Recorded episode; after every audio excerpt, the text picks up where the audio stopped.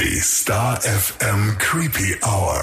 Mit deinen Horror-Hosts Baby Blackcraft und Mistress Moriarty.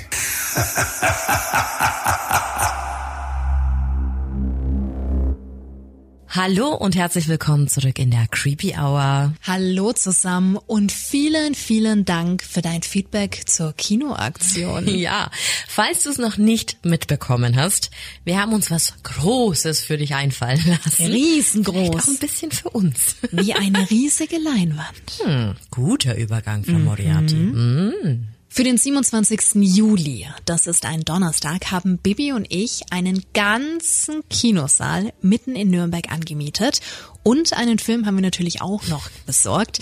Es geht um den Insidious The Red Door. Das ist der neueste Teil. Der fünfte, ja. Und wir dachten uns so, hey, wir hätten Bock, uns den mit dir zusammen reinzuziehen. Und ja, genau das, das machen wir jetzt. Mhm. Wir gucken zuerst den Film zusammen, futtern dabei Popcorn und im Anschluss gehen wir dann in die Lounge. Und äh, ja, die ist an dem Abend ganz exklusiv, weil da heißt es tatsächlich nur für Creepy Family Mitglieder.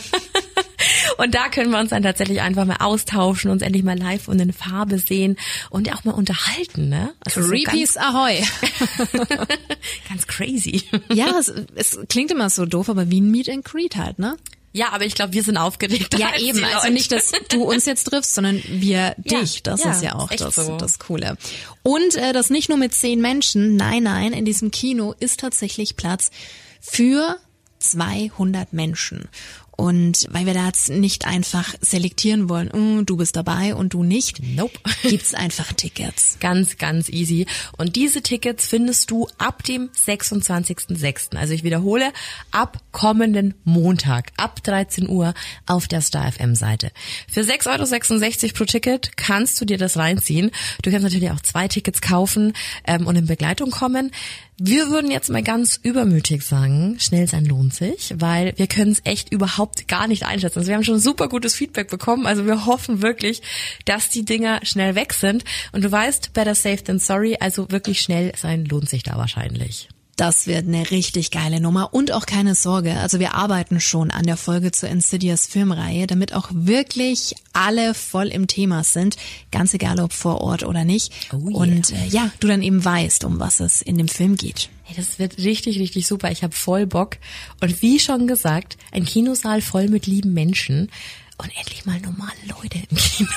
Du da, wieder da, mit deinen Kino-Stories. wirklich drauf, wenn aber einfach nur Leute sitzen da, wo man weiß, die sind cool. Da kannst du ein Lied von wirklich, singen, das ja. Ist so mein, das ist so mein, mein Traumgoal.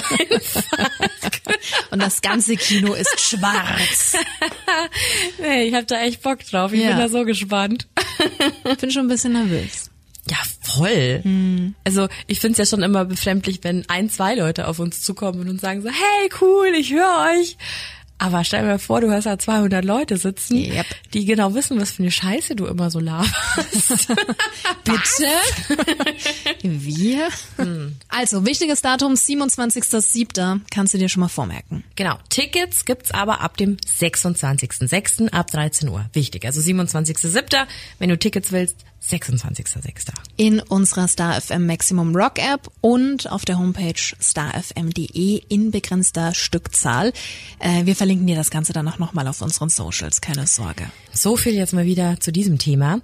Aber jetzt geht's mal zur heutigen Folge. Wir haben heute einen Fall mitgebracht, der nicht lange ist, ja, da braucht ihr uns auch jetzt auch keine Nachrichten schreiben, dass die kurz war oder so. Das wird nichts an der Tatsache ändern. Das ist ein kleiner Fall, aber trust me, worth it. Wirklich. Vor allem, was sollen wir denn machen? Sollen wir was hin hinzufügen, uns ausdenken? Nein, das ist ja auch nicht Sinn eben, und Zweck. Eben, ne? aber die Geschichte ist so erzählenswert. Wir haben dir die Story ja schon mal in einer anderen Folge angespoilert und die ist wirklich verstörend, brutal und auch richtig eklig. Mhm. Es geht heute um den Grillmeister Joseph Roy Metheny. Und der Disclaimer, der ist heute auch wieder, so wie beim letzten Mal auch, wirklich, wirklich ernst zu nehmen. Warnhinweis. Der nachfolgende Podcast beinhaltet Themen wie Mord, Gewalt und Sexualverbrechen und ist deshalb für Zuhörer unter 18 Jahren nicht geeignet. Der Inhalt könnte Zuhörer und Zuhörerinnen verstören oder triggern. Joseph Roy Metheny wurde am 2. März 1955 in Baltimore im Bundesstaat Maryland geboren. Joe wuchs in einer großen Familie auf. Er hatte fünf Geschwister und seine Mutter war ab Joes sechstem Lebensjahr alleinerziehend, da ihr Mann und der Vater der Großfamilie bei einem Autounfall ums Leben kamen. Genau das soll laut Josephs Aussage auch der Grund für seine Vernachlässigung im Kindesalter gewesen sein. Joseph wurde angeblich viel alleine gelassen, da seine Mutter zwei Jobs hatte, um die Familie ernähren zu können. Er gab auch an, aus genau diesem Grund oft in andere Familien abgeschoben worden zu sein. Er behauptete, dass seine Mutter gestorben sei, als er schon etwas älter war. Das war allerdings falsch und laut seiner Mutter gab es auch nie eine Vernachlässigung.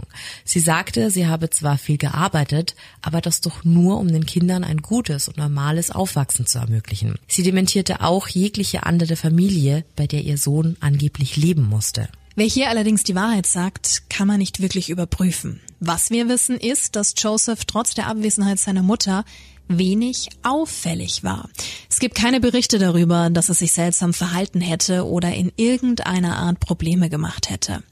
1973 wurde Jordan 18 und beschloss, der Armee beizutreten, womit wir wieder zu zwei unterschiedlichen Varianten kommen.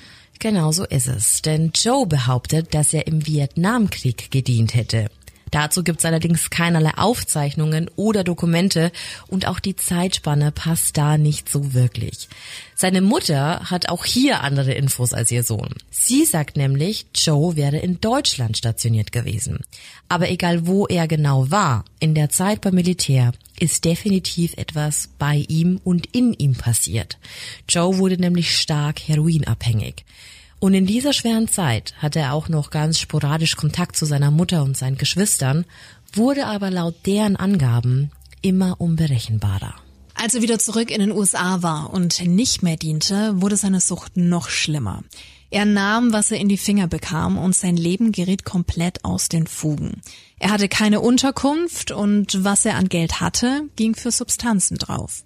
Joe endete also Anfang der 90er auf den Straßen Baltimores und war obdachlos. Aber Joe kämpfte sich durch, schloss sich anderen Menschen an, die auf der Straße lebten und war ein Teil einer Gemeinschaft. In dieser Gemeinschaft waren fast alle drogenabhängig, was sich für ihn somit irgendwann nach Normalität anfühlte.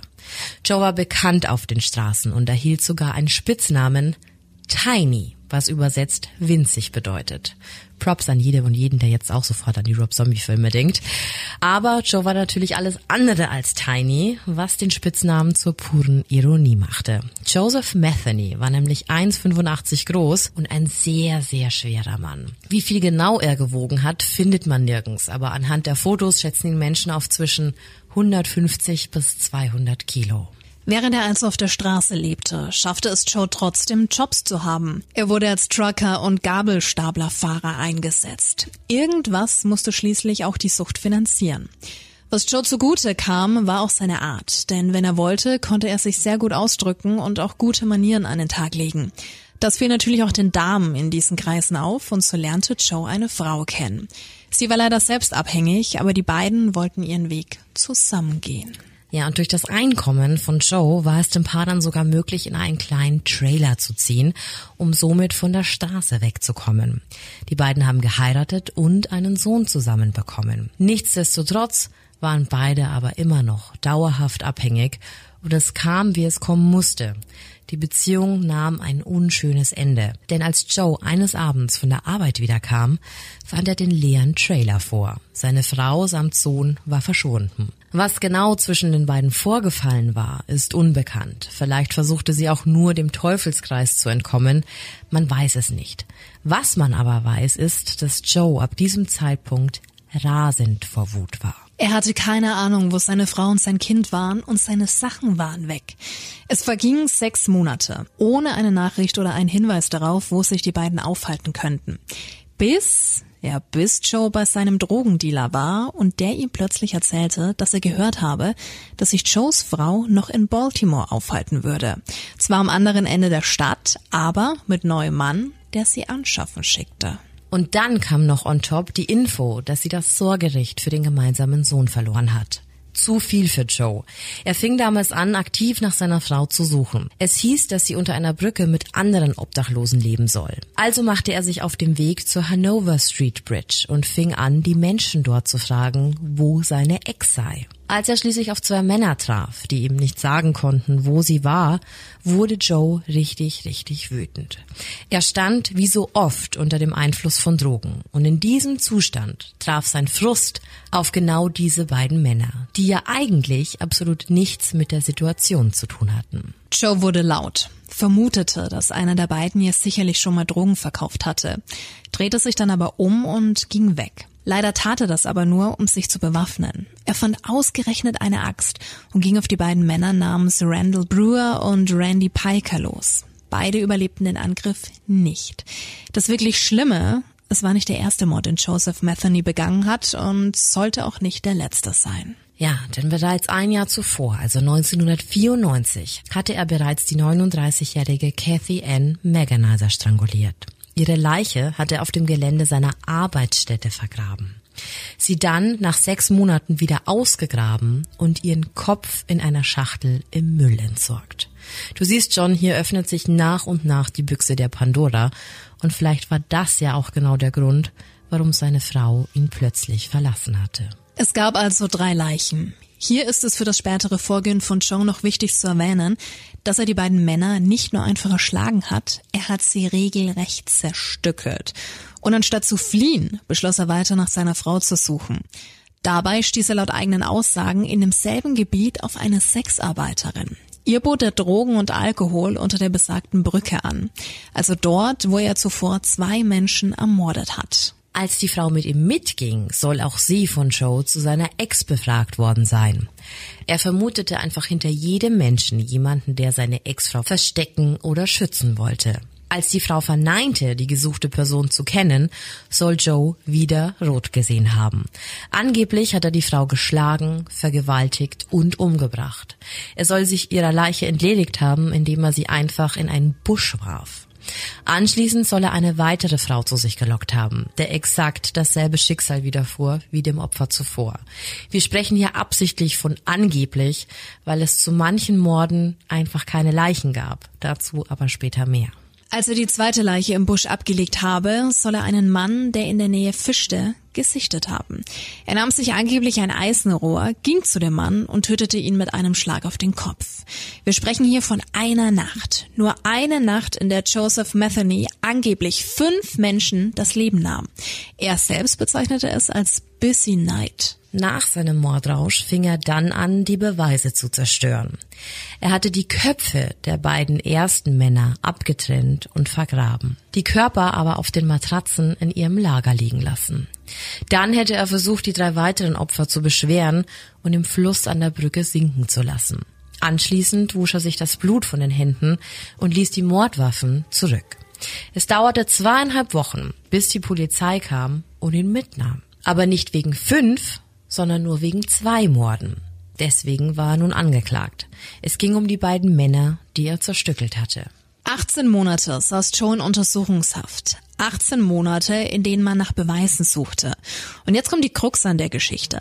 Die Axt, also die Mordwaffe in diesem Fall, war quasi unbrauchbar, denn diese Axt wurde ursprünglich von einem Mann namens Larry Amos gestohlen worden. Der hat damit einen anderen obdachlosen Mann namens Everett Dovell ermordet und das genau an dem Tag, an dem man auch die beiden geköpften Leichen gefunden hatte. Das Ganze wurde als Rivalitäten unter den Menschen, die dort lebten, gewertet und so wurde nach nur einer Woche Prozess der Fall gegen Metheny eingestellt da die Beweise nicht eindeutig waren. Leider ist es ja nicht unüblich, dass Straftaten an Menschen am Rande der Gesellschaft nicht richtig bewertet oder gar ausreichend ermittelt werden.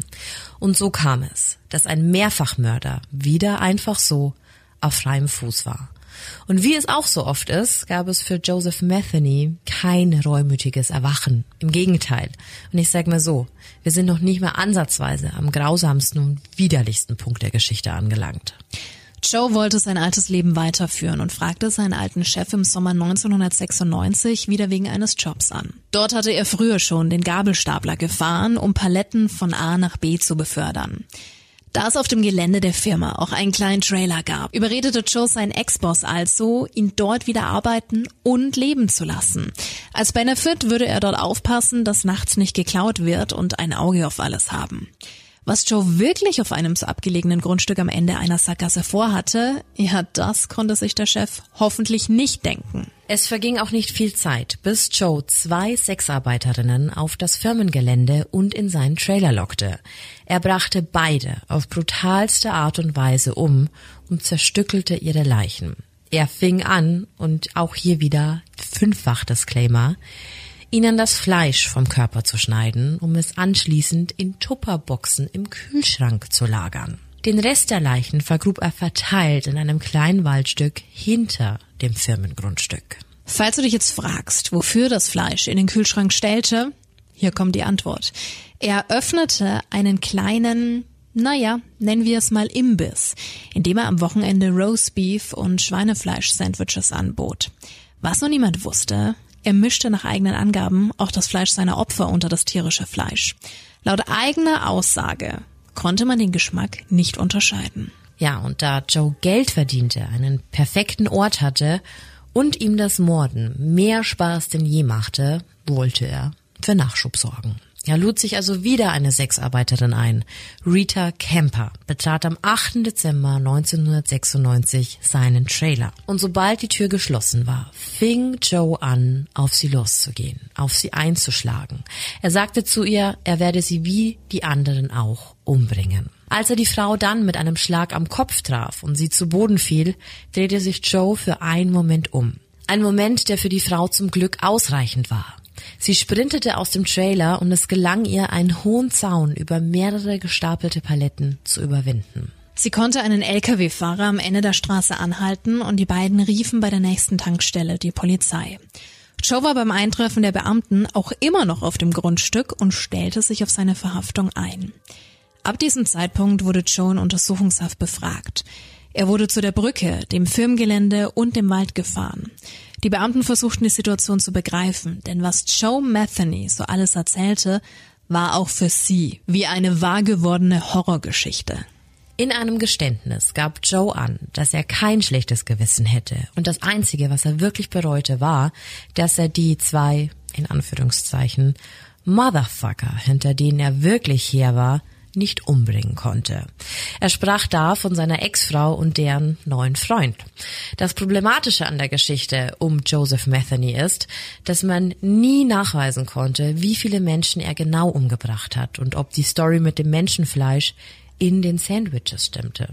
Die Leichen, die gefunden wurden, bestätigten die grausamen Taten und dafür wurde Metheny auch verurteilt. Allerdings nicht ansatzweise für alle. Für die Entführung und die sexuelle Nötigung von Rita Camper erhielt er 1997 50 Jahre. Für den versuchten Mord wurde er allerdings freigesprochen. 1998 fand dann der Prozess im Fall Kimberly Spicer statt. Teile ihrer Leiche fand man in besagtem Grundstück nahe des Firmengeländes. Für den Mord an ihr wurde Metheny zum Tode verurteilt. Im August desselben Jahres hat er sich dann im allerersten Fall um Kathy Ann Magasiner ebenfalls schuldig bekannt. Auch für diesen Mord wurde er verurteilt, hier zu lebenslanger Haft. In 2000 wurde die erste Todesstrafe dann widerrufen und er erhielt lebenslang ohne Möglichkeit auf Entlassung. Viele andere Menschen, die ihm zum Opfer gefallen sind, wurden nie benannt oder haben Gerechtigkeit erfahren. Ein Problem, das dem sozialen Status dieser Menschen geschuldet war und eigentlich nicht passieren darf.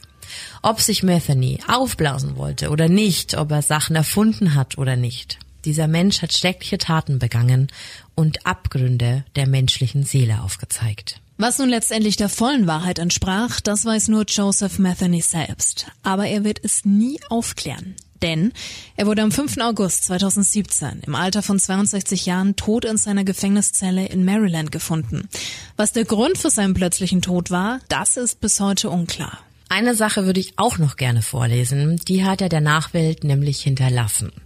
Und irgendwie finde ich, dass es heute noch in diese Folge mit rein muss. Joe sagte nämlich mal, Well, that's my story. Horrible but true. So the next time you're riding down the road and you happen to see an open pit beef stand that you've never seen before, Make sure you think about the story before you take a bite of that sandwich. Sometimes you never know who you might be eating. Also im Klartext, dass es seine Geschichte ist, furchtbar, aber wahr. Und dass man das nächste Mal, wenn man eine Straße entlang fährt und da plötzlich so ein Imbiss ist, der da vorher noch nie war, sich gut überlegen soll, ob man in dieses Sandwich beißt, weil man nie weiß, wie man da gerade ist. Ein widerlicher Mann. Definitiv. Von vorne bis hinten. Er schaut halt auch so gruselig aus, ne? Mhm. Wie aus, wie, also der könnte einfach aus American Horror Story entsprungen sein. Mhm. Oder aus so einem richtig krassen Rob Zombie Film. Es ist, äh, so wirklich, so stelle ich mir so, du bist in der Wüste irgendwo unterwegs und kommst dann an so einem schäbigen Haus vorbei, da wo so widerliche Burger gebraten werden. So sieht es aus. So sieht er aus, so wirkt diese ganze Geschichte. Aber glaubst du, dass es gemacht hat? Was spricht denn dagegen?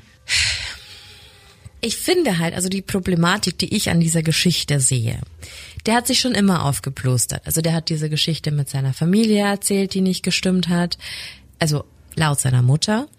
Der hat erzählt, dass er in einem Krieg war, in dem er gar nicht war. Also er, er versucht sich schon ja mit schlimmen Dingen zu brüsten wenn man das jetzt mal so runterbrechen möchte. Mhm.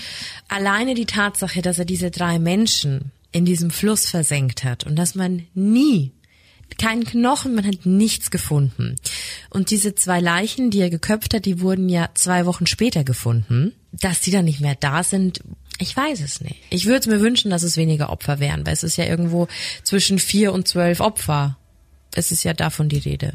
Ist jetzt zwar eine blöde Aussage in diesem Fall, mehr Schein als Sein. Ich weiß nicht, vielleicht wollte er sich einfach auf.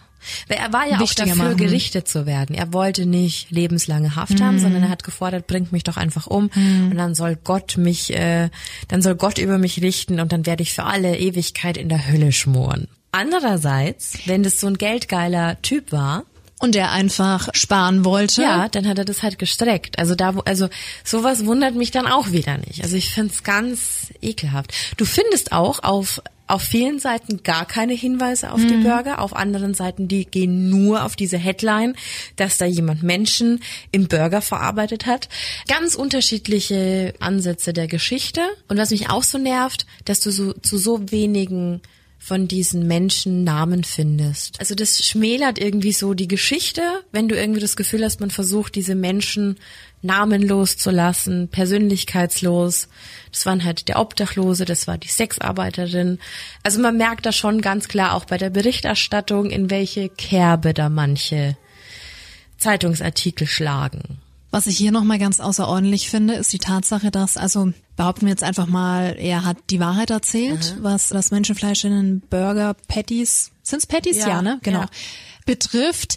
Es wäre ja dann tatsächlich Kannibalismus, der nicht nur für sich selbst genutzt wird. Wir hatten jetzt auch Fälle in schwierigen Zeiten, wo nicht viel Geld vorhanden war, wo dann eventuell auch mal Gäste bewirtet ja. wurden mit ähm, Eintöpfen etc. Aber so aus einem rein Gewinngeschäft. Gewinn, rein mhm. wirtschaftlich gesehen, ist das heute, insofern es stimmt, schon einzigartig. Ja, einzigartig schlimm. Anfang der 90er und ich glaube, du bist noch mit mehr Sachen durchgekommen. Naja, so. 30 Jahre her, da hat mhm. sich viel getan. Mhm. Im Endeffekt ist es ja, also wie willst du denn nachvollziehen, wer das gegessen hat? Also er vernichtet ja somit Beweise. Wie vollziehst du denn sowas nach? Gar nicht, kannst du nicht. Da müsste sich ja jeder Mensch melden, der da mal irgendwas gegessen hat. Klar, wenn Leute jetzt auf Menschenfleisch reagieren, ich meine, es ist nicht natürlich, dass wir Menschenfleisch essen. Es kann ja zu Übelkeit und Co. kommen. Wenn da jetzt mehrere Kunden Beschwerden gehabt hätten, Erbrechen, Durchfall und das vielleicht so in Richtung Lebensmittelvergiftung mhm. geschoben hätten, dass dann Meldungen dann aufgekommen getestet. wären, dann hätte man getestet ja. und dann wäre da auch einfach viel mehr Action gewesen. Dafür wurde er aber, by the way, auch nie belangt, ne? Weil es ja nicht nachgewiesen wurde. Also er wurde nie irgendwie dafür belangt, so hey, du hast da was verkauft. Schlimm genug. Ja, total. Ähm, Schlimm genug und das wäre auch wieder vielleicht ein Indiz, dass es erfunden hat, weil er sich vielleicht gedacht hat, haha, selbst wenn, sie können es ja nicht nachweisen, ob es stimmt oder nicht. Und ich glaube, da waren die einfach auch viel zu lang. Egal in welche Richtung es geht, ja. Also da hätte, hätte der das nicht ausgepackt, wäre das ja sowieso gegessen. nicht rausgekommen. Also Dass er jetzt das, das Fleisch verarbeitet, weiß ich nicht. Vielleicht so mit so einer Tupperdose im, im Kühlschrank. Aber so viel Umsicht traue ich dann den Cops auch nicht immer zu, in so einer Situation zu dieser Zeit, ne? So, hm. Und er hat's ja auch selbst gegessen, weil er hat's probiert und hat gemeint, er, pff, kannst du, wenn du das mischt, kannst du das gar nicht, gar nicht. Ich bin gerade am überlegen, Roast Beef, aber geht nicht in Richtung Pulled Pork, ne? Ja, das, das, ist so bisschen was Fleisch anderes. und Schweinefleisch hat er gehabt. Ja, auf jeden Puh. Fall eine super widerliche Vorstellung. Es gibt tausend ähm, Clickbait-Seiten im Internet, die genau mit dieser Überschrift spielen. Ganz, ganz verrückt. Ich finde auch nichts zu seinen Geschwistern, ähm, zu seinem Sohn, mhm. der ja dann irgendwo sein muss. Ja. Und auf jeden Fall ein ganz unangenehmer, frauenverachtender Typ. Ein ekliger Mann. Ein ekliger Mann. Da ist er nicht Und allein. Ich bin sehr froh, dass äh, der Truckdriver dieser Frau zugehört hat, das wahrgenommen hat und etwas unternommen hat. Ganz wichtig. Ganz Damals, wichtig, richtig und wichtig. Heute und in der Zukunft. Immer. Prinzipiell immer. Und mehr wollen wir jetzt dazu auch gar nicht sagen. ja. Das lassen wir so stehen. Exakt. Auf jeden Fall ein krasser Fall, oder? Also, wie gesagt, es gibt gar nicht so viel dazu. Also es gibt unglaublich eine, eine, eine gewaltige Anzahl an, an, an Internetbeiträgen, die sich immer wieder wiederholen in ihrem ganzen Inhalt. Aber die Geschichte an sich ist einfach so verrückt. Egal, ob das mit dem, mit dem Sandwich und mit diesem Beef und sowas, ob das jetzt alles stimmt, aber was der da gemacht hat. Grundsätzlich auch, ja. Also der hat ja zwei Leuten mit einer Axt den Kopf abgeschlagen und der hat ja auch dieser Frau, das muss man sich auch über, überlegen, der hat eine Frau umgebracht, ein Jahr bevor dieser ganze Blutrausch los losgegangen ist, da hat er schon eine Person umgebracht, die vergraben, ein halbes Jahr später ausgegraben, um den Kopf zu entfernen, um den dann in eine Schachtel zu stecken und dann auf den Müll zu werfen. Das hören wir auch nicht so oft, dass dann eben Verstorbene noch ausgegraben werden. Ted Bundy hat das auch gemacht. Ted Bundy, ja. Der hat danach nochmal, der ist dann nochmal zurückgekommen, hat die Haare gefärbt. Aber das hier ist schon nochmal eine andere Hausnummer. Das ist ein ganz, das ist ein ganz andere Hausnummer. Also auch dieses ganze, also man gibt, wenn man sich da mal näher damit beschäftigt und im Internet dann auch nach Artikeln sucht und so, dann gibt es zum Beispiel auch äh, ein, ein Skript äh, von einem Interview, das er mal gegeben hat. Und er kann auch keine Frau als Frau betiteln. Bei dem sind alles Crackhuren und und Schlampen und Motherfucker und also der der hat überhaupt gar keinen Großartig. Bezug zu zu Menschen und, und zu sozialem Verhalten, was mich dann so schockt, wenn Leute erzählen, der konnte charmant sein hm. und der konnte nett sein. So sah aber ja, nicht aus. Drogen machen viel mit Menschen so, ja. aber wie gesagt, der hat ja null bereut, dem hat es Spaß gemacht, das hat er ja auch nochmal gesagt, deswegen hat er die Todesstrafe bekommen. Der hat's null bereut. Das Einzige, was er bereut hat, ist, dass er seine Ex-Frau nicht erwischt hat nur weil sie ihn verlassen hat. Mehr frauenverachtendes Verhalten findet sich selten. Aber gut. Ähm, Trotz allem ein sehr interessanter Fall. Ja, haben wir jetzt schon so oft angerissen irgendwie, mhm. aber irgendwie kam es nie zu der Folge. Und gib doch mal bitte Rückmeldung, ob du denkst, dass es sich hierbei um Menschenfleisch in den Burgern handelte. Ja, und warum er, warum er dann vielleicht gelogen hat. Mhm. Vielleicht übersehen wir auch irgendwas Großes. Vielleicht. Ich weiß es nicht. Auf jeden Fall ein widerlicher Fall. Ja, google ihn mal. Joseph Roy Metheny, aka Tiny. Hm, passt nicht. du wirst verstehen, warum. ja, also wirklich, also vor allem, da, da war ja die Rede von 400 Pfund, also so, es geht ja, also ich habe sogar mal die, weißt du, was von 450 gelesen. Also das ist ja, da bewegen, bewegen wir uns ja im 200er bis 220 Kilo Bereich. Das ja. ist ja, also alleine wenn so ein Mensch auf dich zukommt, Du hast ja gar keine, keine Chance. Chance. Ist wie, wie ein Fels vor dir. Das war's dann. Ne? Deswegen hat er wahrscheinlich auch so eine Wucht gehabt bei allem, was er getan hat. Ja. Oh nee. Ein ganz schlimmer Mensch. Aber trotz allem, auch wenn es ein ähm, ja sehr sehr tragischer und brutaler Fall war, ähm, hoffe natürlich trotzdem, dass dass es dich interessiert hat. Und du meckerst nicht, dass es eine kurze Folge ist. ja.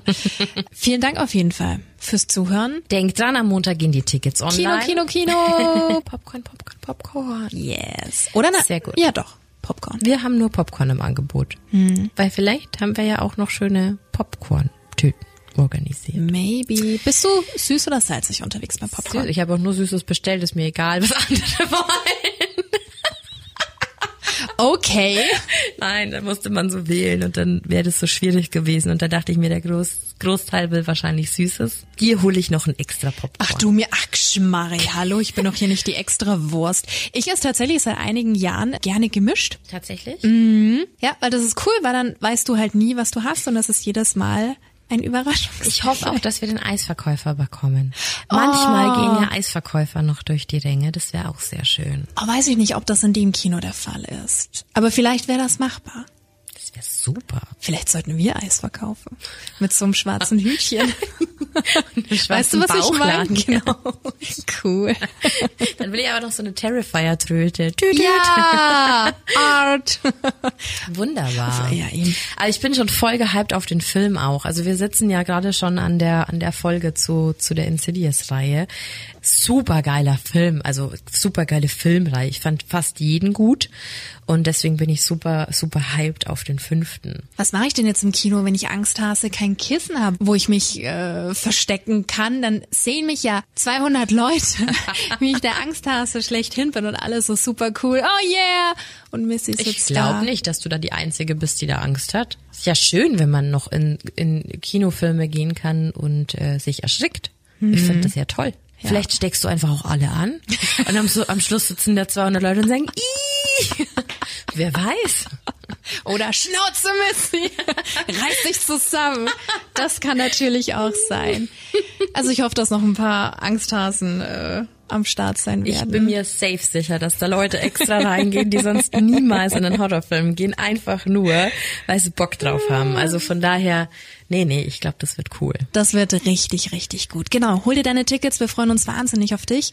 Und äh, ja, dann war's das für heute. In diesem Sinne, vielen Dank fürs Zuhören. Bleibt gesund. Das sowieso. Creep it real. And scary on. Bye bye. Ciao.